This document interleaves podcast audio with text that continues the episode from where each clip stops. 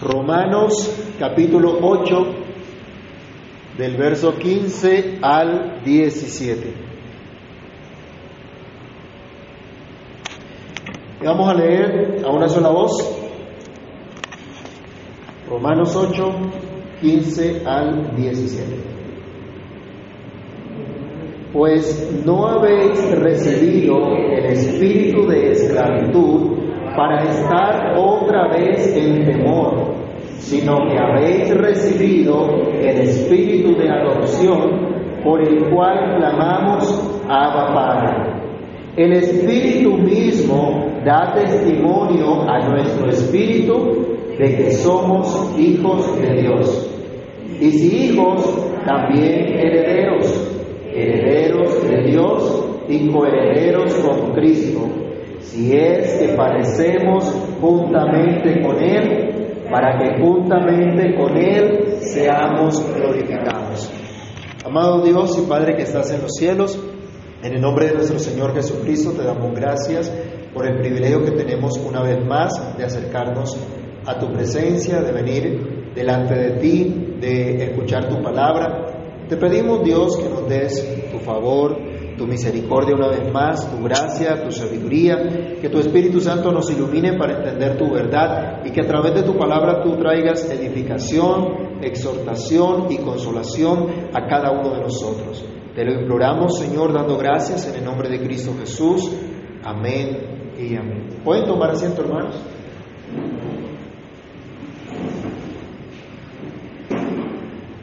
Creo que así es mejor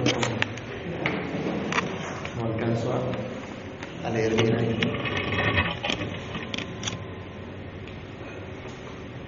Bien, nosotros hemos estado considerando ya la bendición que tenemos de ser guiados por el Espíritu de Dios, guiados por aquel que nos ha traído vida gracias pues a, que Cristo nos ha redimido, ¿no? A que Cristo ha comprado esa vida por nosotros por medio de su sacrificio en la cruz. Esta es la razón por la cual nos debemos por completo al Espíritu y no a la carne. Tenemos un llamado del Espíritu de Dios para mortificar el pecado en nuestra propia vida, a andar en vida nueva en razón a que somos hijos de Dios, a que tenemos la gracia del Espíritu de Dios dirigiéndonos y capacitándonos para hacer la voluntad de Dios, por ese Espíritu que ahora mora en nosotros. Tenemos entonces una gran responsabilidad, hablábamos la semana pasada, de seguir tal dirección por su Espíritu que mora en nosotros, vivir bajo la guía del Espíritu que habita en nosotros.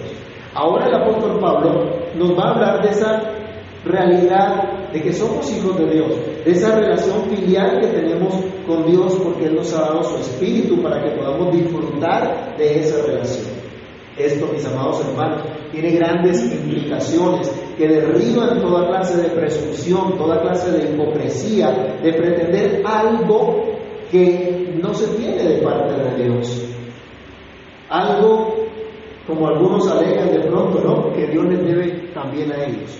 Algunos todavía viven como esclavos, aunque digan que son creyentes. Aunque dicen ser parte del pueblo de Dios, pero Pablo hablaba con esperanza a la iglesia que estaba en Roma, llamándolos a considerar esta maravillosa realidad que somos hijos de Dios. Vamos a considerar entonces en esta oportunidad, hermanos, esta verdad. Somos hijos de Dios. En primer lugar, adoptados hijos de Dios. La buena nueva del perdón de pecados en Cristo no solo nos enseña una nueva posición legal que tenemos, sino además una nueva relación filial que gozamos en Cristo.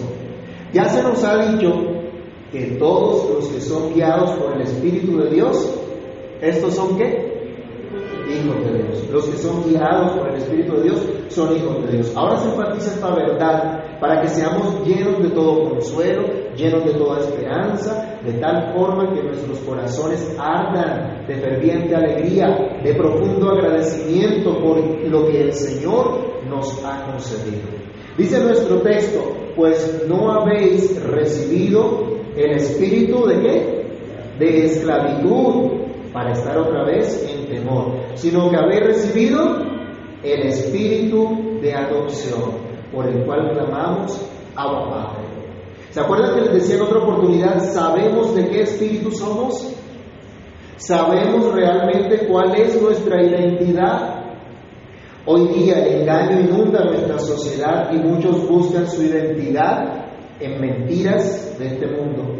Las escuelas, el gobierno ha introducido la ideología de género para decir a nuestros niños que no se nace hombre o mujer, sino que se llega a serlo. ¿Esto es verdad o esto es mentira? Somos hombres o somos mujeres desde el vientre. Desde que somos concebidos, Dios determinó. O es hombre o es mujer, no hay nada más. Pero esta es la mentira que hay en el mundo.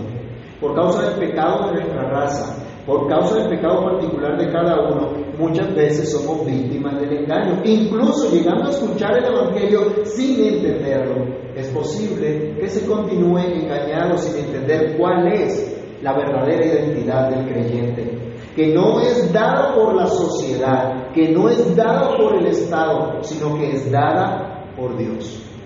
A esta iglesia se le da la buena noticia les dice, ustedes, le está diciendo Pablo a los romanos, ustedes han sido adoptados hijos de Dios, así que no son esclavos atemorizados. Pablo les dice, ustedes no han recibido el espíritu de esclavitud para estar otra vez en temor, para que vuelvan a un estado de temor, para que miren a Dios aterrorizados como hacen aquellos que no lo conocen, ya sean paganos ya sean religiosos que pretenden ganar su salvación por hacer una u otra cosa y que viven con miedo de perder su salvación en cualquier momento. Esta es la triste realidad de todos aquellos que no han conocido la gracia de Dios. Tienen miedo, tienen fobia a Dios. Consecuencia de ello, unos prefieren ignorar a Dios y actuar en sus corazones diciendo, no hay Dios. Y odian todo aquello que tenga relación alguna con Dios y buscan la manera de acallar toda voz que les señale al Creador y sustentador, al juez de toda la tierra.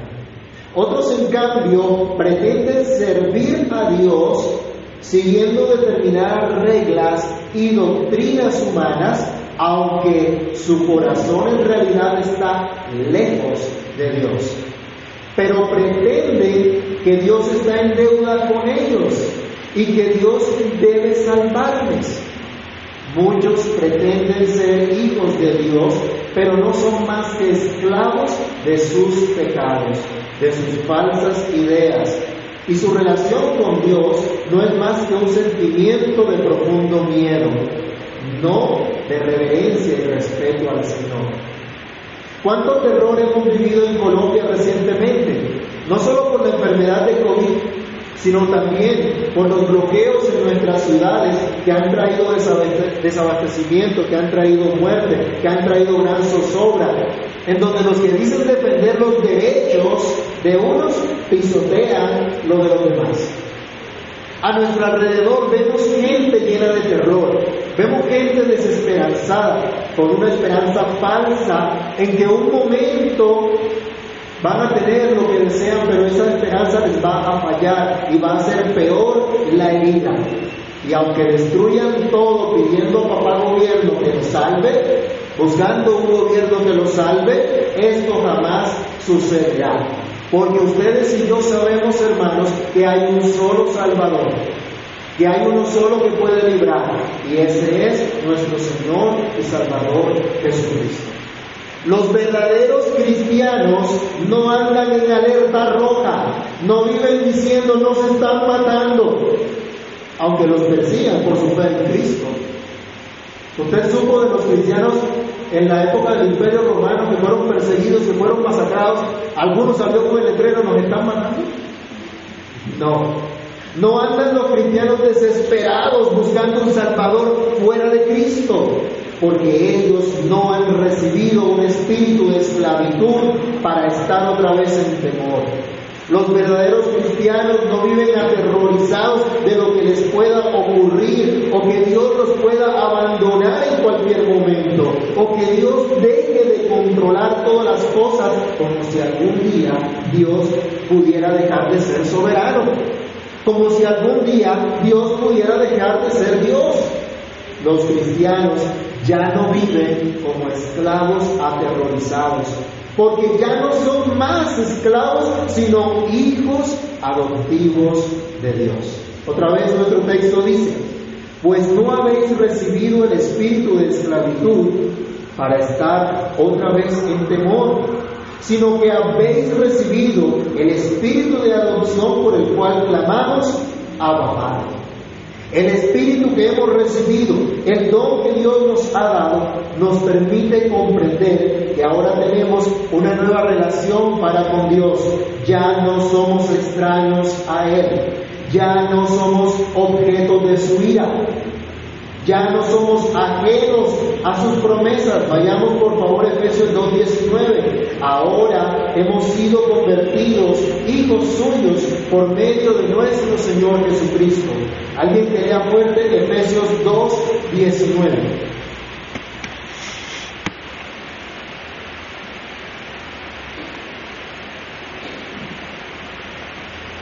Así que ya no soy extranjeros ni sino considerados de los santos, miembros de la familia.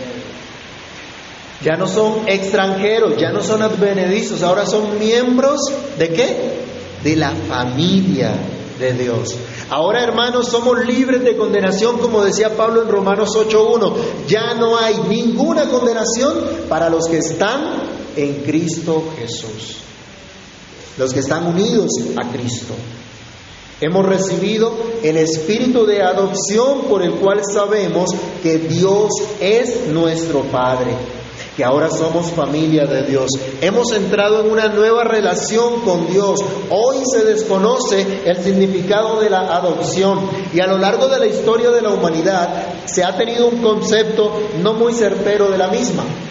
Durante el Imperio Romano nos cuentan los historiadores que se practicaba una adopción legal o formal de varones exclusivamente para prolongar la descendencia de un hombre por lo general muy influyente, para que su herencia no le fuera robada, sino que se le traspasara a otro y que perpetuara su nombre, cuando no había tenido hijos naturales. Tenía más un carácter egocéntrico que filantrópico.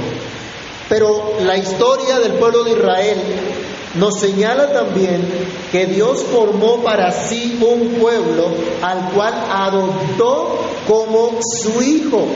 Y cada creyente podía estar convencido que Dios era su Padre. Alguien que lea Salmo 27, 10.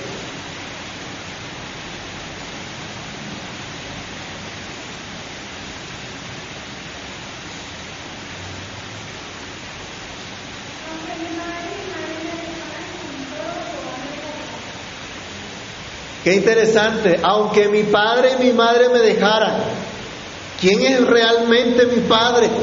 Es Dios. Y a su pueblo Dios lo trató de esa manera. Isaías 43, versículo 6. Alguien que lo lea. Isaías 43, 6.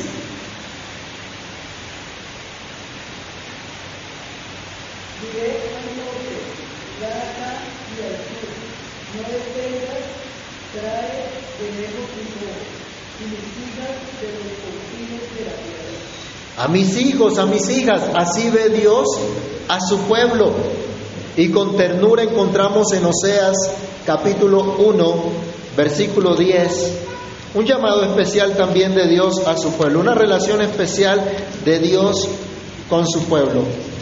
Oseas capítulo 1, el versículo número 10. Con todo será el número de los hijos de Israel como la arena del mar que no se puede medir ni contar, y en el lugar en donde les fue dicho, vosotros no sois pueblo mío, les será dicho, sois hijos del Dios viviente. Dios ha manifestado entonces cómo se relaciona con su pueblo. Y hay esa relación filial donde Dios es nuestro Padre.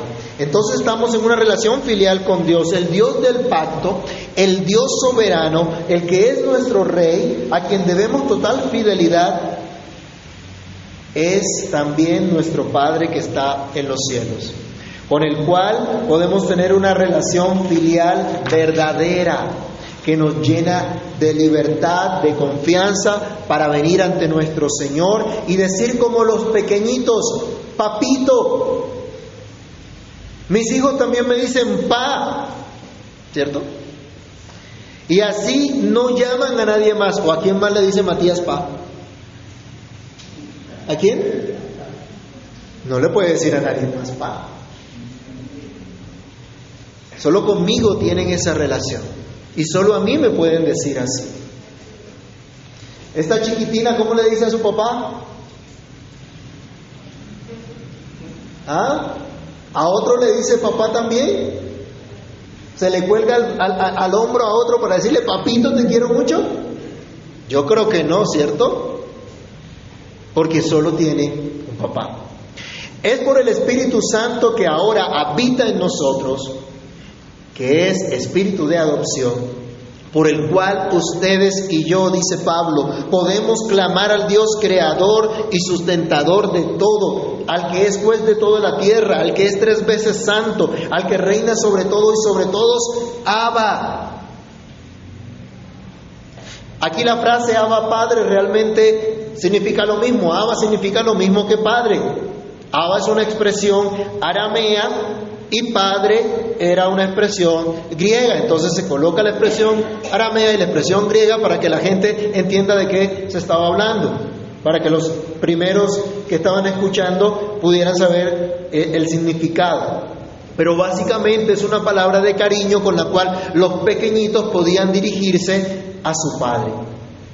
Una expresión cariñosa para dirigirse al papá. Cristo usó esta misma expresión. Vayamos a Marcos 14:36 y lo habíamos mencionado hace un tiempo durante la escuela dominical.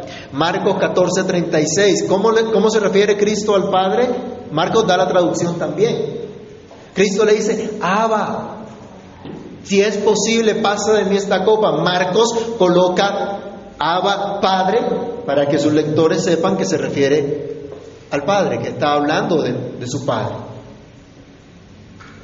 Cristo nos enseñó esa, esa, forma de acercarnos, debido a la relación estrecha de Cristo con el Padre, relación única. Esta expresión, nos dice un comentarista, connota ternura, dependencia y una relación libre de todo temor y ansiedad. Pablo la utiliza también en Gálatas capítulo 4 versículo 6 para asegurarnos que como hijos tenemos acceso con confianza a nuestro Padre Celestial, quien es Dios sobre todas las cosas, pero también es nuestro Padre tierno y amoroso. No solamente somos hijos legalmente, sino que gozamos de una relación filial, personal, con nuestro Dios. No solo es el Dios del pacto, de la comunidad del pacto, sino de cada uno de nosotros en particular. No solo es el Padre de todo su pueblo, sino de cada uno en particular. Cada uno de nosotros podemos disfrutar de los beneficios y de los deberes de dicha relación. Muchos solo quieren gozar los beneficios, ¿no? Pero se olvidan de los deberes de tal relación. Y los que consideran al Estado como su papá son un vivo ejemplo de lo que digo, si no mire el llamado estallido social en nuestro continente. De hecho, hermanos, vemos las relaciones en nuestros hogares, que con ternura los pequeñitos se cuelgan al cuello de su padre, le dicen papito o pa, le dicen te quiero mucho. Pero qué triste es que esa ternura se les acaba cuando crecen y entonces ya no le dicen pa, sino que despectivamente le dicen cucho, viejo. ¿Qué más cucho? ¿Has escuchado eso? Eso es una falta de respeto en realidad. De pronto se ha hecho normal en nuestra eh, cultura, pero así no es. Eso no es honra. Ya no ven con asombro a sus padres como la inspiración y ejemplo a seguir, sino a veces hasta como un estorbo. Debemos aprender de la relación en la cual Dios nos ha puesto consigo mismo para desarrollar nuestras relaciones filiales. Hombres, la verdadera paternidad la aprendemos de Dios, no del mundo. El modelo de paternidad está en Dios, no en el mundo. Hijos, la honra que ustedes brinden a sus padres terrenales la brindan al Padre Celestial. El amor y el respeto con el cual ustedes tratan a sus padres lo brindan a Dios. Y permítanme otro pensamiento, por favor. Las adopciones deberían ser guiadas de acuerdo al ejemplo dado por Dios, no para satisfacer un capricho personal, no para aumentar el ego, sino para dar un amor incondicional, sacrificial, a aquel que no goza de dicha relación. En segundo lugar, el Espíritu Santo nos atestigua lo que somos. Vayamos al versículo 16 de Romanos capítulo 8. Leámoslo juntos. El Espíritu mismo da testimonio a nuestro espíritu de que somos hijos de Dios. El Espíritu Santo da fe de lo que somos. El Espíritu Santo da fe que somos descendencia de Dios. Es maravilloso saber esto. Estos hijos legales de Dios, estos hijos que son considerados los niños de Dios, la descendencia de Dios, la prole de Dios. ¿Puede pensar en ese término? Cuando nosotros hablamos de nuestra descendencia, nos referimos a esos hijos que hemos tenido, naturalmente. Ahora nos dice, el Espíritu da testimonio de que tú estás en esa misma relación con Dios. De que tú eres descendencia de Dios. La iglesia que estaba en Roma debía comprender que eran descendencia de Dios. La iglesia que está hoy aquí reunida debe entender también que es descendencia de Dios. Y es el Espíritu el que da testimonio de ello. El Espíritu Santo, nos dice el apóstol Pablo, es quien atestigua que somos verdaderamente puestos en esa nueva relación legal y filial con Dios. Respecto a la práctica de la adopción, se nos comenta, en la cultura romana, para que una adopción tuviera obligatoriedad legal, debían hacerse presentes siete testigos de buena reputación que atestiguaran su validez. Entonces los romanos sabían de qué les estaba hablando Pablo y tenían un contexto en su cultura de lo que les estaba hablando. Pero ahora él dice, es el Espíritu Santo de Dios el que atestigua la validez de la adopción que ya hemos recibido de parte de Dios. Y es el mejor testigo de esta adopción. Pero ¿cómo nos atestigua esto el Espíritu Santo? ¿Cómo sabemos que realmente somos hijos de Dios? Como estudiábamos la semana pasada, al ser guiados por el Espíritu de Dios, recibimos dicho testimonio. Al evidenciar toda virtud del fruto de la operación del Espíritu de Dios en nosotros, empezando por atender nuestro llamado a creer y seguir esto es hacer de Jesucristo. Leamos unas citas. Romanos capítulo 1, versículo 6, alguien que lo lea. Otro que por favor prepare Gálatas 5 del 22 al 23 y otro Efesios 5, 9. Comencemos con Romanos 1, 6.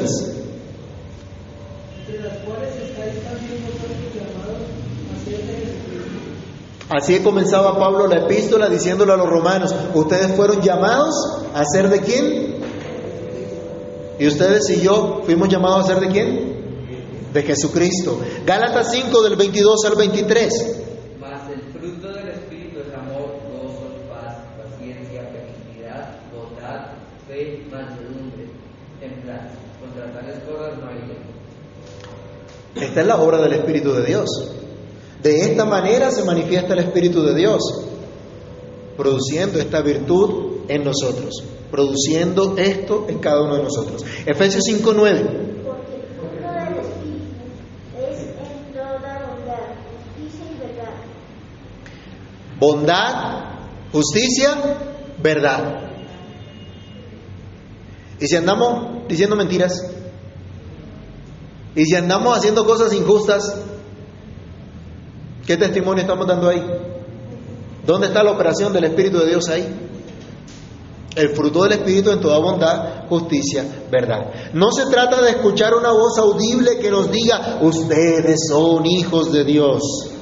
Esto solamente se dio en el caso de nuestro Señor Jesucristo, el unigénito Hijo de Dios, eternamente engendrado por el Padre, cuando fue bautizado. ¿Se acuerdan que se abrieron los cielos y hubo una voz que decía, este es mi Hijo amado, en el cual tengo complacencia? ¿Para qué? Para testificar que Él es ese Mesías, Él es ese ungido enviado por el Padre. Pero hoy nosotros no necesitamos una voz similar que nos diga que somos hijos de Dios. No se trata de una revelación extraordinaria, aparte de la Escritura, que despertemos en un momento, de un momento a otro, diciendo, aleluya, somos hijos de Dios.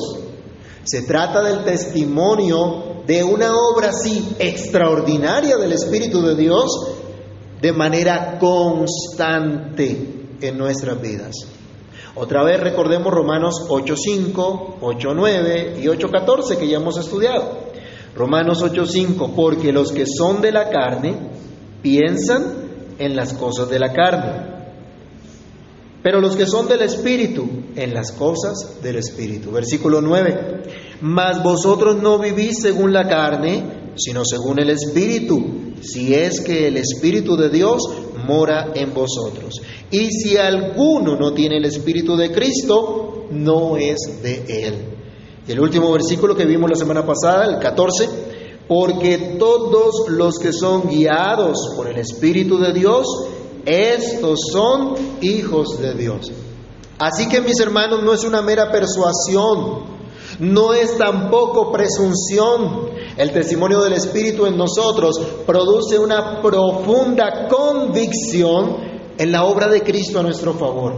Un profundo convencimiento de la palabra de Dios y la capacidad de andar de acuerdo con nuestra condición de hijos de Dios. Para que así también nosotros testifiquemos. Recibimos de Dios esta certeza para que podamos dar testimonio, no solo con nuestras palabras, sino con nuestra práctica de fe, de los maravillosos beneficios y de los deberes que hemos recibido al ser adoptados hijos de Dios. Para que testifiquemos como el apóstol Juan allá en primera de Juan 3:1. Mirad cuál amor nos ha dado el Padre para que seamos llamados hijos de Dios para que nuestra forma de vivir dé testimonio de quién es nuestro Padre, tal como Cristo nos lo enseñó. Vayamos a Mateo capítulo 5, versículos 14 al 16.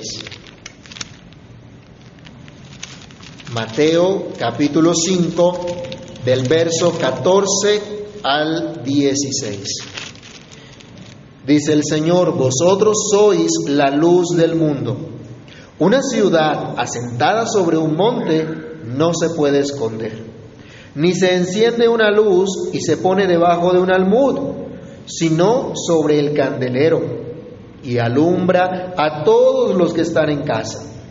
Así alumbre vuestra luz delante de los hombres para que vean vuestras buenas obras y glorifiquen a vuestro Padre que está en los cielos. Así también el apóstol Pablo le decía a los filipenses, para que seáis irreprensibles, sencillos, hijos de Dios, sin mancha, en medio de una generación maligna y perversa, en medio de la cual resplandecéis como luminares del mundo. Recibimos el testimonio del Espíritu de Dios para que honremos a nuestro Creador que es también nuestro Salvador, que es también nuestro sustentador. Excelente noticias, hermanos, somos hijos de Dios. Hemos recibido el espíritu de adopción por el cual podemos prorrumpir en alabanza, papá o Padre Dios. Podemos acercarnos a nuestro Padre Celestial confiadamente, seguros de hallar consuelo, esperanza y aceptación. Ya no vivimos bajo terror, porque ya no somos enemigos de Dios, ahora somos sus hijos, objetos de su tierno amor que demostró entregando a su único Hijo, eternamente engendrado, nuestro Señor Jesucristo, para que viniera a salvarnos. y por Él darnos su Espíritu Santo para asegurarnos que fuimos adoptados hijos de Dios. Esta es nuestra verdadera identidad, hermanos míos. No tenemos que escuchar al mundo, no tenemos que escuchar las mentiras del mundo, debemos escuchar el testimonio del Espíritu Santo. Somos hijos de Dios. Así que disfrutemos de esta maravillosa relación de confianza e intimidad con nuestro tierno y amoroso Padre, que es el soberano Dios. Oremos. Amantísimo Padre que estás en los cielos, en el nombre del Señor Jesús queremos darte gracias por tu palabra. Gracias por enseñarnos una vez más a través de tu palabra lo que somos, nuestra verdadera identidad como hijos tuyos como aquellos que han sido redimidos, que han sido escogidos para tu gloria y para tu honra. Te imploramos, Dios, que nos permitas atender a la voz, al testimonio de tu Espíritu, que podamos evidenciar esta obra de tu Espíritu en nosotros, la dirección de tu Espíritu en nosotros, que sepamos que hemos recibido el Espíritu de adopción y no un espíritu de esclavitud, que entendamos que ahora somos hijos tuyos, ya no más esclavos aterrorizados. Ayúdanos, Señor, a entender que ahora tenemos acceso con confianza a ti, mi Rey. Y esto debe llenar de profundo gozo nuestros corazones y debe guiar nuestras vidas en todo momento, sabiendo que nuestro Padre tiene cuidado de nosotros.